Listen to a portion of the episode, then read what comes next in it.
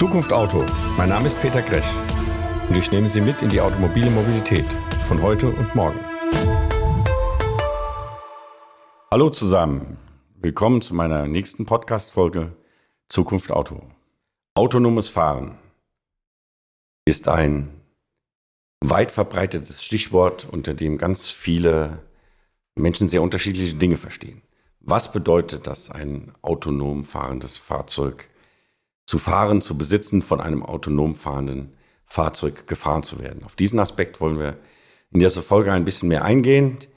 Ähm, was versteht man denn unter dem autonomen Fahren? Es gibt äh, gesetzlich geregelt fünf unterschiedliche Stufen von Stufe 1 bis Stufe 5. Die Stufe 5, die höchste Stufe, wäre ein vollautonomes fahrendes Fahrzeug, das ohne jeglichen äh, Fahrereingriff äh, selbst fährt, unabhängig davon, ob es ein Kraftfahrzeug ist, ob es ein Transportfahrzeug ist, ob es ein Bus ist oder was auch immer. Die heutigen Fahrzeuge auf der Straße, die Kraftfahrzeuge haben in der Regel einen sogenannten Level 2 oder Level 2 Plus. Was heißt das? Ich muss als Fahrer oder Fahrerin immer noch die Hände am Lenkrad haben, meine Aufmerksamkeit auf die Straße richten, aber ich habe Fahrerassistenzfunktionen wie eine adaptive Cruise Control oder eine äh, Seitenstabilisierung, ähm, die mich so unterstützen, dass das Auto im Grunde genommen fast alleine fährt. Das heißt, die Spur hält, vorausschauende Fahrzeuge erkennt, in kritischen Situationen automatisch abbremst mich vielleicht auch schon selbstfahrend in eine Kurve lenkt und mir auch zeigt, ob von hinten Fahrzeuge kommen im toten Winkel mit schneller Geschwindigkeit und mir das bei einem Abbiegevorgang anzeigen. Es kommen jetzt die ersten Fahrzeuge mit einem sogenannten Level 3. Level 3 heißt, ich kann die Hände auch für eine bestimmte Zeit äh, vom Lenkrad nehmen. Ich muss aber die Aufmerksamkeit weiter auf die Straße richten. Damit das alles funktioniert, äh, brauchen wir Daten. Wir brauchen ganz, ganz viele Daten. Ja, denn die Fahrzeuge müssen ja ausgerichtet werden auf kritischste Verkehrssituationen und das geht nur, wenn ich sehr viele Daten zur Verfügung habe über das Fahrzeug, über die Umgebung, über die Straßenbeschaffenheit, über die Landschaft drumherum, über den Verkehr, den mit mir fahrenden und den Gegenverkehr und so weiter und so fort. Und äh, ein, ein Zusammenspiel dieser mobilitätsrelevanten Daten ist unumgänglich. Äh, ohne das äh, werden diese Funktionen auf Dauer nicht funktionieren. Ja, Straßennetze, Wetterbedingungen, andere Dinge, all das spielt ja eine sehr große Rolle. In Zeiten von Datensicherheit und Datenschutz ist das Erheben von Daten und das Weiterverarbeiten von Daten äh, nicht einfach und muss natürlich geregelt werden. Und dazu gibt es unter anderem äh, den sogenannten Europäischen Data Act. Und äh, eine Firma, die sich genau mit diesem Thema beschäftigt, und dort mit äh, ganz, ganz vielen Herstellern und Zulieferern arbeitet, beziehungsweise die dort beteiligt sind, ist die Firma Mobility Data Space. Und wir hatten die Gelegenheit am Rande äh, der Polus Mobility Konferenz Mitte Mai und der Polus Mobility Messe in Köln mit Herrn Michael Schäfer vom Mobility Data zu sprechen. Das Interview hat mein Podcast-Partner und Agentur Brainbeast geführt. Ich stehe hier mit Herrn Michael Schäfer von Mobility Dataspace und ich werde über mobile Daten im Bereich der Mobilität sprechen. Herr Schäfer, stellen Sie sich doch auch mal bitte selbst kurz vor und Ihr Unternehmen. Ja, mein Name ist Michael Schäfer. Ich bin Geschäftsführer von Mobility Dataspace. Äh, der Mobility Dataspace äh, ist ein Spin-off der Technikwissenschaften Deutschland, Akademie der Technikwissenschaften Deutschland, die in den letzten beiden Jahren den Datenraum Mobilität als Projekt im Auftrag der Bundesregierung entwickelt hat. Wir sind seit Januar 2022 äh, online und skalieren stark. Wir gewinnen neue Teilnehmer, die über unsere Plattform Daten teilen. Und wer gehört zu diesen Teilnehmern und wofür werden die Daten benutzt? Ja, man kann, glaube ich, mit Fug und Recht behaupten, die Teilnehmer bei uns sind das Who is Who der deutschen Mobilitätsbranche. Wir haben die großen OEMs, die Automobilhersteller, wir haben Zulieferer, wir haben Versicherer, äh, Transport, Transportbranche wie ähm, die Deutsche Bahn, aber auch ähm, Deutscher Wetterdienst etc. pp. Wozu werden die Daten genutzt? Am Ende geht es darum, dass mithilfe dieser Daten Mobilitätsservices entwickelt und zur Verfügung gestellt werden, um die Mobilitätswende in Deutschland zu schaffen diese Daten, was sind das denn für Daten? Wir sagen Mobilitätsdaten und erweitern diesen Begriff und sagen mobilitätsrelevante Daten. Das sind äh, Daten über Fahrzeuge, von Fahrzeugen, Straßenverhältnissen, Parkplätzen, Wetterbedingungen, Straßenkonditionen, äh, Verfügbarkeit von Transportmitteln, also alles, was ich brauche als Individuum, was die Transport- und Logistikbranche braucht, um Personen oder Güter von A nach B zu transportieren. Okay, und Sie haben mir auch erzählt, äh, dass ähm, äh, eben das Mobility Data Space äh, ein One-Stop-Shop für Daten sein soll, wo ja auch Startups, so wie die von Ihnen vorhin erzählt, Marktteilnehmer profitieren sollen. Wie soll das denn funktionieren? Ja, ein guter Punkt. Vielen Dank für die Frage. Tatsächlich ist es ja heute so, dass äh, vor allem junge Unternehmer, Startups, die innovativen Ideen haben für solche smarten, innovativen Mobilitäts-Apps. Jetzt stellen Sie sich vor, ähm, Sie haben eine tolle Idee, um in Ihrer Kommune, in Ihrer Umgebung die Mobilität zu verbessern. Sie brauchen Daten von den großen Automobilherstellern.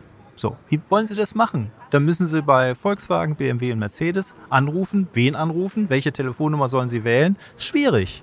Kommen Sie zum Mobility Data Space, die drei, diese drei großen Automobilunternehmen unter anderem sind Teilnehmer.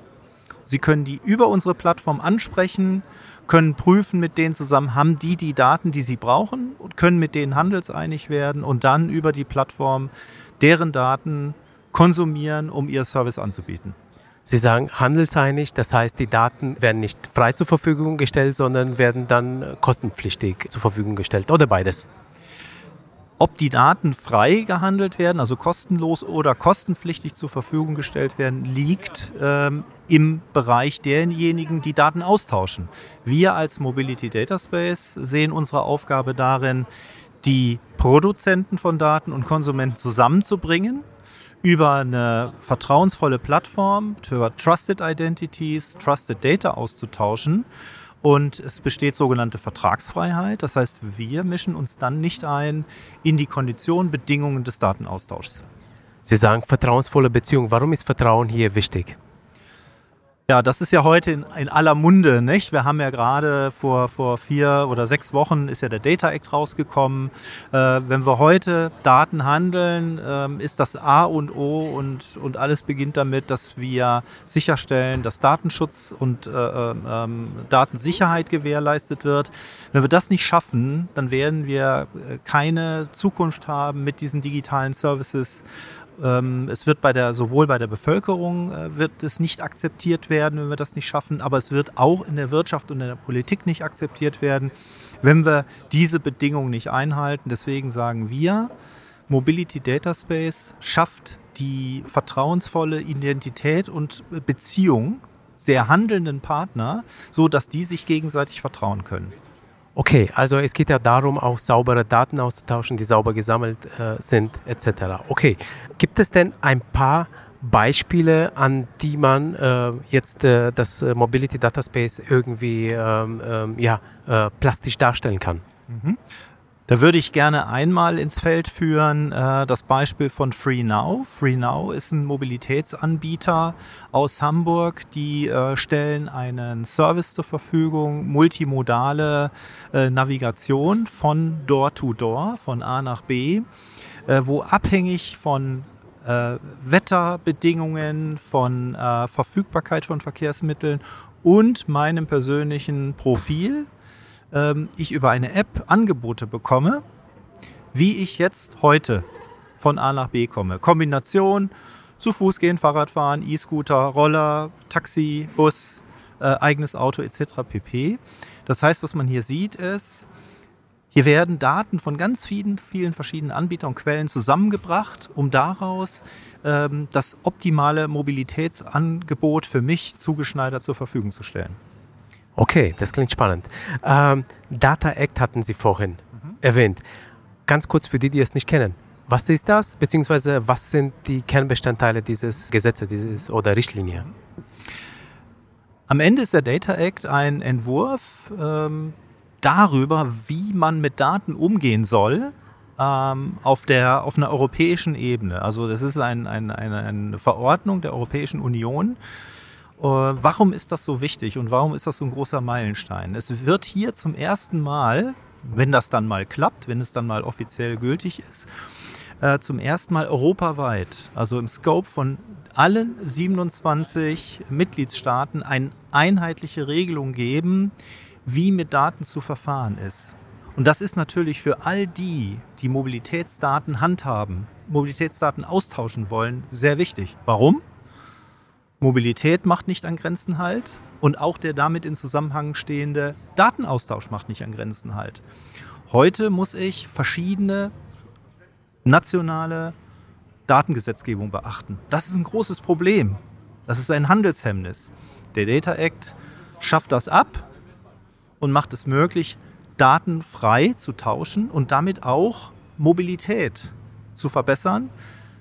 Nicht nur kommunal, nicht nur regional, nicht nur national, sondern im Bereich der ganzen Europäischen Union. Abschließend würde mich jetzt Ihre Einschätzung zum Thema zukünftige Mobilität interessieren. Was denken Sie, wann hat es die E-Mobilität endlich geschafft, die Verbrenner vielleicht wegzudrängen? Und was sehen Sie denn für die Zukunft der Mobilität? Ich möchte erst äh, kurz vorweg schicken, warum sind wir als Mobility Data Space gerade auf der Polis Mobility? Polis Mobility, eine Veranstaltung des Landes Nordrhein-Westfalen, für uns äh, eine ganz besondere Ehre und Verpflichtung hier zu sein. Das Land Nordrhein-Westfalen ist Gesellschafter des Mobility Data Space. Deswegen sind wir hier, deswegen freuen wir uns auch bei der ersten Polis Mobility, die überhaupt stattfindet, äh, hier zu sein. Jetzt haben Sie mich gefragt, ähm, werden die, äh, werden die, wird die E-Mobilität die Verbrenner ersetzen?